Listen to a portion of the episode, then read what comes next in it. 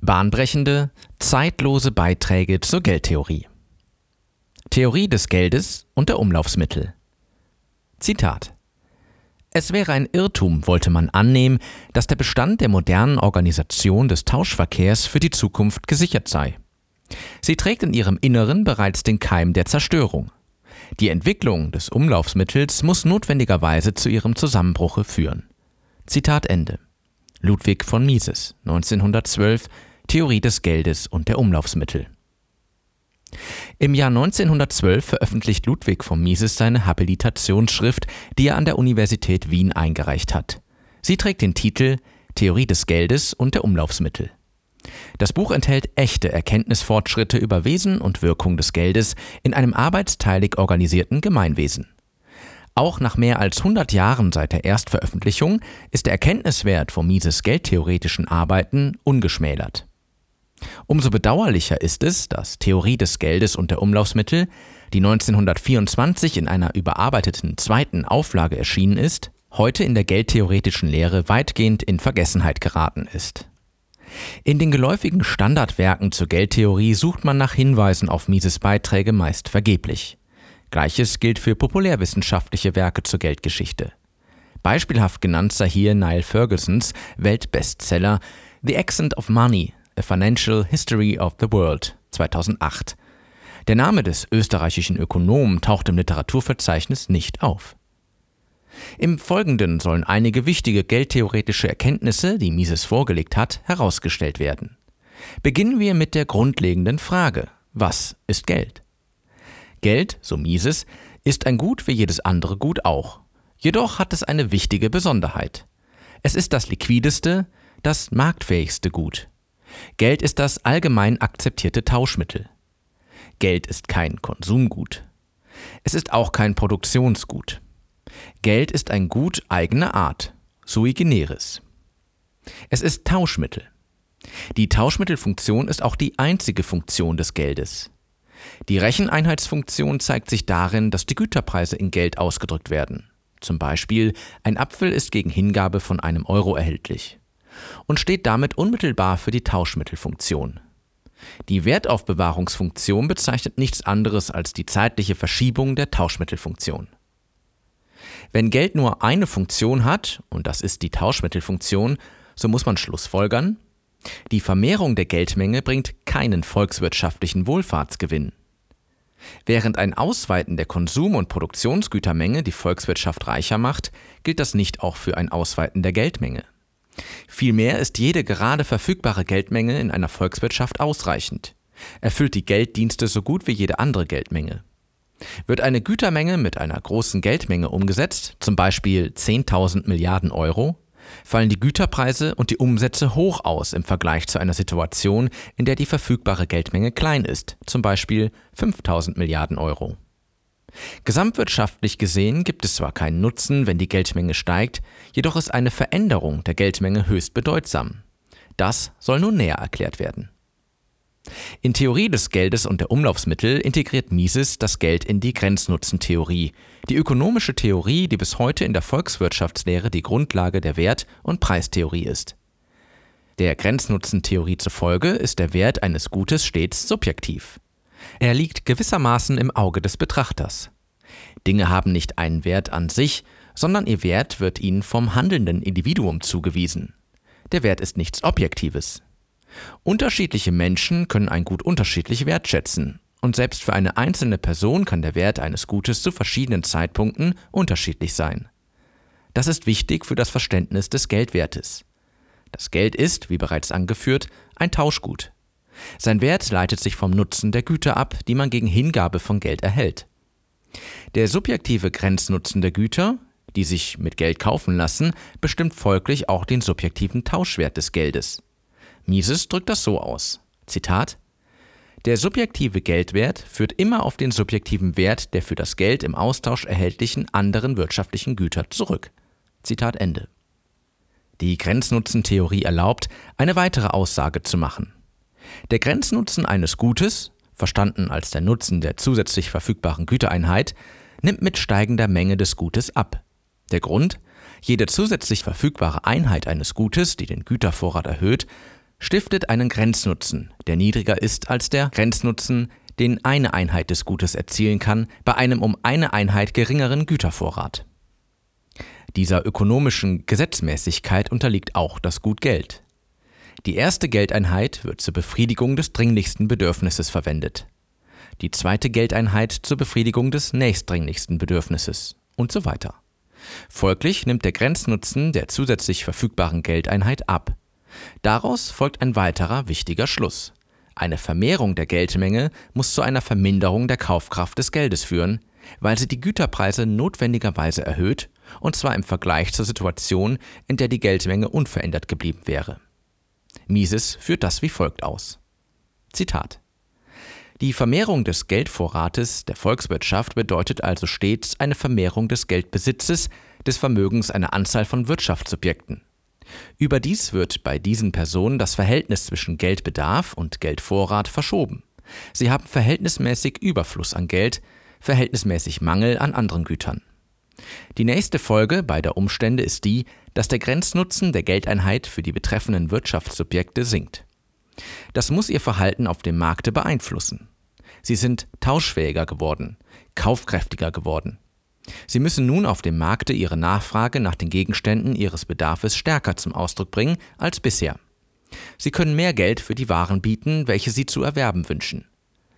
Es wird die selbstverständliche Folge davon sein, dass die betreffenden Güter im Preise steigen werden, dass der objektive Tauschwert des Geldes ihnen gegenüber sinkt. Zitat Ende. Eine Veränderung der Geldmenge kann nicht neutral sein. Sie führt vielmehr notwendigerweise zu einer Umverteilung von Einkommen und Vermögen und begünstigt dabei die einen auf Kosten der anderen. Steigt die Geldmenge, werden diejenigen, die das neu geschaffene Geld als erste erhalten, die Gewinner sein. Sie können mit dem zusätzlichen Geld Güter zu unveränderten Preisen kaufen. Dadurch werden sie reicher. Diejenigen, die das neue Geld erst später oder gar nichts von ihm bekommen, sind die Verlierer. Sie werden ärmer, weil sie mit der zusätzlich erhaltenen Geldmenge nur noch zu bereits erhöhten Güterpreisen kaufen können. Besonders hart trifft es die, die nichts von der neuen Geldmenge abbekommen. Sie können mit ihrem unveränderten Geldvorrat nur noch zu bereits gestiegenen Güterpreisen kaufen.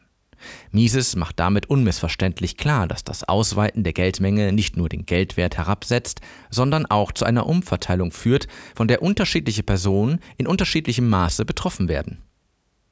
Mit dieser Erkenntnis kann Mises der Quantitätstheorie, wie sie Anfang des 20. Jahrhunderts vor allem von Irving Fisher 1867 bis 1947 popularisiert wurde, eine neue Interpretation geben. Die klassische Quantitätstheorie besagt, dass ein Ansteigen der Geldmenge für ein proportionales Ansteigen aller Preise sorgt, die Produktionsstruktur und Einkommensverteilung dabei aber unberührt lässt. Steigt beispielsweise die Geldmenge um 10 Prozent, werden auch die Preise um 10 Prozent ansteigen, so argumentiert der Quantitätstheoretiker. Mises widerspricht. Die Folge, die ein Ausweiten der Geldmenge hat, trifft unterschiedliche Menschen zu unterschiedlichen Zeitpunkten. Und dabei werden sie nicht alle Güterpreise gleichzeitig und in gleichem Umfang verteuern. Folglich werden unterschiedliche Marktakteure zu unterschiedlichen Zeiten und in unterschiedlicher Weise von einer Geldmengenausweitung betroffen sein. Selbst in dem Fall, in dem die Geldmenge in den Händen aller Personen gleichzeitig und in gleichem Ausmaß erhöht wird, wäre eine proportionale Änderung aller Preise nicht möglich. Wer das behauptet, müsste nachweisen, dass die Geldmengenausweitung zu einem bestimmten Zeitpunkt gleiche Veränderungen in den Wertskalen aller Handelnden herbeiführt. Das aber ist nicht möglich. Mises schreibt dazu, Zitat, da die vermehrte Geldmenge stets einer mehr oder minder beschränkten Anzahl von Wirtschaftssubjekten, nicht allen, zufließt, erfasst die Preissteigerung zunächst jene Güter, die von diesen Personen nachgefragt werden, und kommt bei diesen Gütern auch am stärksten zum Ausdruck. Wenn die Preissteigerung dann weiterschreitet, werden, wenn die Vermehrung der Geldmenge nur als eine einmalige, vorübergehende Erscheinung auftritt, diese Güter ihren in stärkerem Maße erhöhten Preisstand nur zum Teile aufrechterhalten können. Es wird bis zu einem gewissen Grade eine Ausgleichung eintreten. Zu einer vollständigen Ausgleichung der Preiserhöhung, sodass alle Güter im gleichen Maße eine Verteuerung erfahren, kann es aber nicht kommen. Die Geldpreise der Waren stehen nach dem Eintritt der Preissteigerung nicht mehr in demselben Verhältnis untereinander wie vor ihrem Beginn. Die Verminderung der Kaufkraft des Geldes ist den einzelnen wirtschaftlichen Gütern gegenüber keine gleichmäßige. Zitat Ende. In Theorie des Geldes und der Umlaufsmittel beschäftigt sich Mises auch eingehend mit den unterschiedlichen Geldarten. Für ihn sind dabei nicht rechtliche, sondern ökonomische Überlegungen ausschlaggebend. Man nehme an, in einem Waren- bzw. Sachgeldsystem dient ein physisches Gut wie Gold oder Silber als Grundgeld. Banknoten und Sichteinlagen sind dann Geldsurrogate. Sie repräsentieren den Anspruch des Besitzers, sie beim Emittenten, einer Bank, jederzeit zum Nennwert in das zugrunde liegende Grundgeld eintauschen zu können. Eine Banknote oder eine Sichteinlage, die über eine 100%ige Deckung verfügt, bezeichnet Mises als ein Geldzertifikat. Die Ausgabe von Geldzertifikaten berührt die ausstehende Geldmenge nicht. Wohl aber die Ausgabe von Umlaufsmitteln. Mit dem Begriff Umlaufsmittel bezeichnet Mises Geldsurrogate, die nicht vollständig durch Grundgeld gedeckt sind. Umlaufsmittel werden geschaffen, wenn Banken Kredite vergeben, denen keine echte Ersparnis gegenübersteht. Mises bezeichnet sie als Zirkulationskredite. Umlaufsmittel sind das Ergebnis des Geldschaffens aus dem Nichts oder auch ex nihilo. Und sie haben weitreichende Effekte für die Preise und das Wirtschaftsgeschehen.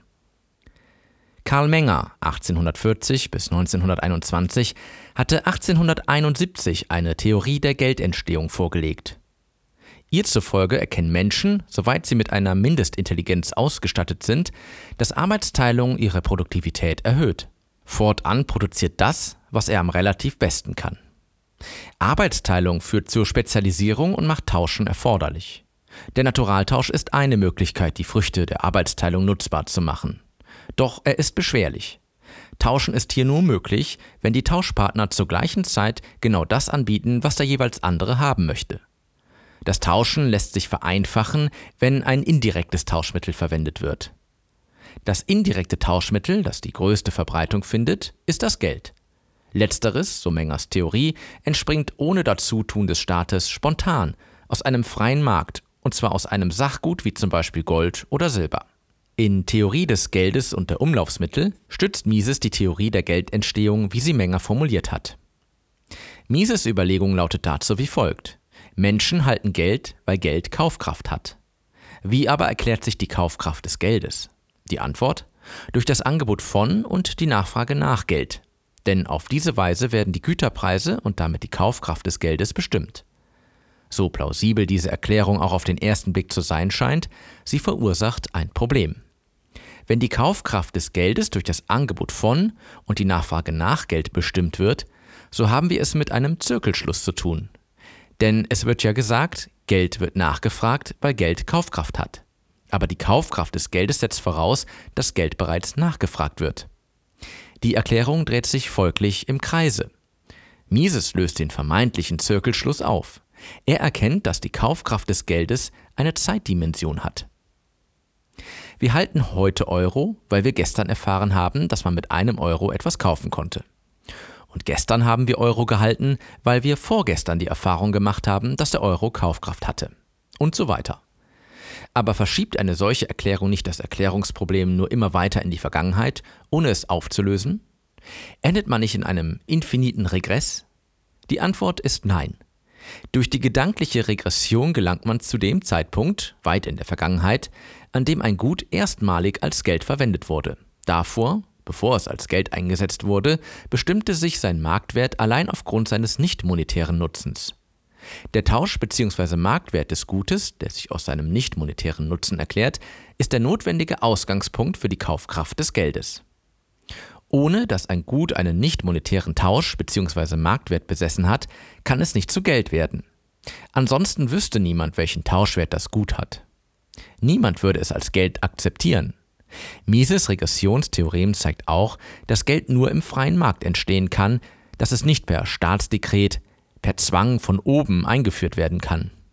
Damit widerlegt das Regressionstheorem die heute immer noch populäre Theorie, Geld sei eine staatliche Schöpfung. Eine Theorie, die sich bis auf Plato und Aristoteles zurückverfolgen lässt und die vor allem der deutsche Ökonom Georg Friedrich Knapp 1842 bis 1926 in seinem Werk Staatliche Theorie des Geldes aus dem Jahre 1905 verbreitet hat. Knapps Theorie hat sich in der herrschenden Lehre und öffentlichen Meinung allerdings durchgesetzt.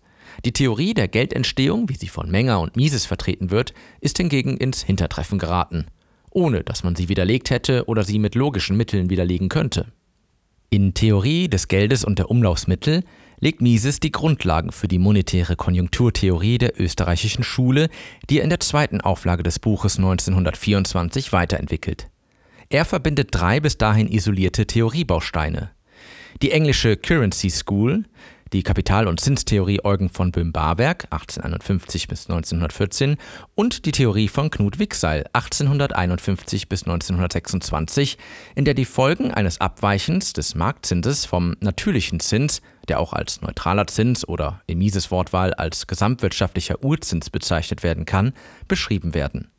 Auf dieser Grundlage lässt sich zeigen, dass ein Ausweiten der Geldmenge durch eine Bankkreditvergabe, die nicht durch echte Ersparnisse gedeckt ist, und das ist bei der Zirkulationskreditvergabe der Fall, zu Fehlentwicklungen und nachfolgenden Finanz- und Wirtschaftskrisen führen muss.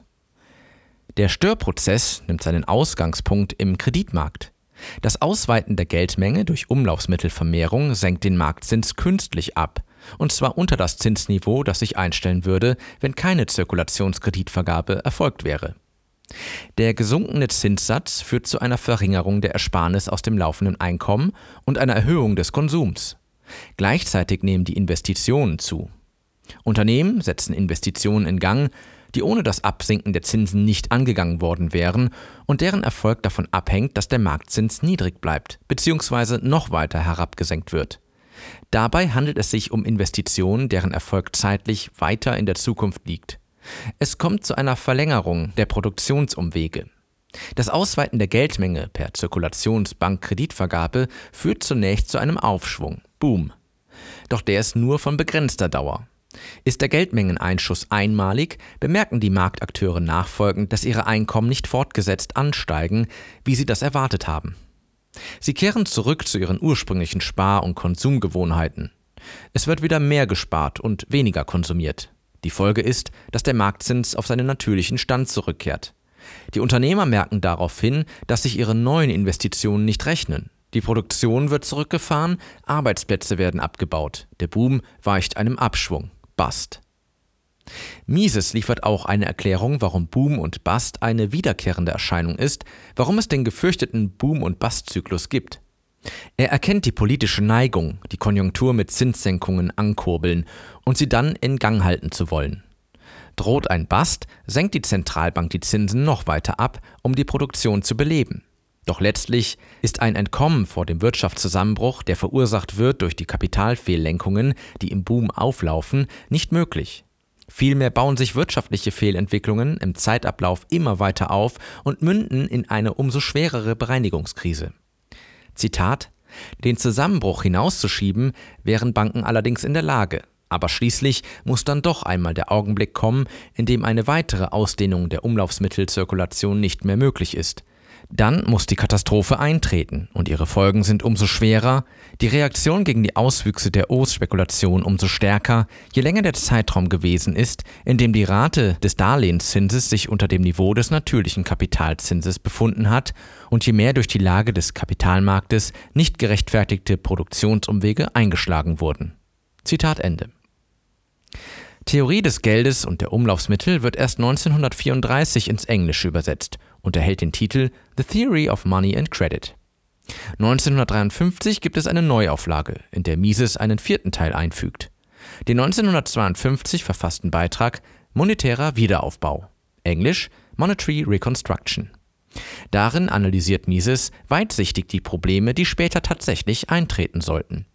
Die US-amerikanische Administration gibt immer mehr neue US-Dollar in Umlauf, die nicht durch Goldbestände gedeckt sind, wie es unter dem System von Bretton Woods eigentlich erforderlich wäre.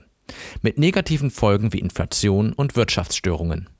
Mises empfiehlt, die Ausgabe von neuen US-Dollar, die nicht durch Gold gedeckt sind, zu beenden. Zudem spricht er sich für eine Freigabe des Goldpreises aus, der damals noch fixiert war, und zwar bei 35 US-Dollar pro Feinunze Gold. Dadurch kann sich ein freier Marktpreis für das gelbe Metall bilden. Zu diesem Marktpreis soll dann der US-Dollar an das Gold angebunden werden und eintauschbar sein. Die US-Dollar-Geldmenge solle fortan nur noch steigen, wenn die Goldmenge steigt. Sind diese Schritte getan, kann die amerikanische Zentralbank geschlossen werden. Im Grunde läuft Mises Vorschlag darauf hinaus, die Geldproduktion bzw. den US-Dollar zu privatisieren. Das Gold das sich im Keller der amerikanischen Notenbank befindet, wird durch die Einlösbarkeit des Greenback in Gold den US-Dollar-Besitzern zugänglich gemacht. Mises spricht sich ausdrücklich für ein Goldgeld aus, das insbesondere auch in Form kleiner Goldmünzen umlaufen soll. Darin sieht er den besten Schutz gegen inflationäre Machenschaften der Regierung. Wenn die Menschen sich erst einmal wieder an den tagtäglichen Umgang mit Goldmünzen gewöhnt hätten, so Mises, würden sie die Qualität dieser Geldart rasch erkennen und schätzen lernen. Eine Inflationspolitik des Staates wäre dann nur noch sehr schwer durchsetzbar. Am Ende seiner Theorie des Geldes und der Umlaufsmittel spricht Mises eine Warnung aus, dass nämlich der Fortbestand der freien Marktwirtschaft unvereinbar sei mit der Verwendung der Umlaufsmittel, also mit dem Geldschaffen aus dem Nichts. Er schreibt, Zitat, es wäre ein Irrtum, wollte man annehmen, dass der Bestand der modernen Organisation des Tauschverkehrs für die Zukunft gesichert sei. Sie trägt in ihrem Inneren bereits den Keim der Zerstörung. Die Entwicklung des Umlaufsmittels muss notwendigerweise zu ihrem Zusammenbruche führen. Zitat Ende. Mises spricht an dieser Stelle aber noch eine weitere Warnung aus, und zwar vor einem Kartell der Banken bzw. staatlichen Zentralbanken. Denn, Zitat, sobald zwischen den verschiedenen Umlaufsmittelbanken eine Vereinbarung über gemeinsame Prinzipien für die Zirkulationskreditpolitik getroffen wird, oder sobald die Vielheit der Umlaufsmittelbanken durch eine einzige Weltbank ersetzt wird, schwindet jede Schranke der Erweiterung der Umlaufsmittelausgabe. Zitat Ende. Mises Warnung gilt den Folgen einer solchen Kartellierung. Sie eröffnet einer Inflationspolitik Tür und Tor, und Inflation beschädigt nicht nur die Kaufkraft des Geldes, sondern ihre politischen Folgen bedrohen auch die freie Marktwirtschaft. Zitat die Tendenz zur schnellen Verringerung des inneren objektiven Tauschwertes des Geldes, gemeint ist hier die Kaufkraft des Geldes, Anmerkung des Verfassers, würde durch die Konzentration der Umlaufsmittelbanken, gemeint sind Zentralbanken, die ungedecktes Geld ausgeben, Anmerkung des Verfassers, eine außerordentliche Verstärkung erfahren. Die einzige Weltumlaufsmittelbank oder das Weltkartell der Umlaufsmittelbanken werden es in der Hand haben, die Umlaufsmittelzirkulation schrankenlos zu vermehren. Hier liegen Probleme, die möglicherweise über die individualistische Organisation der Produktion und Verteilung hinausführen zu neuen, vielleicht kollektivistischen Organisationsformen der Sozialwirtschaft. Zitat Ende. Worte, mit denen sich alle auseinandersetzen sollten, die eine immer engere Kooperation zwischen den Zentralbanken bzw. das Schaffen einer einheitlichen Weltwährung, herausgegeben von einer Weltzentralbank, befürworten.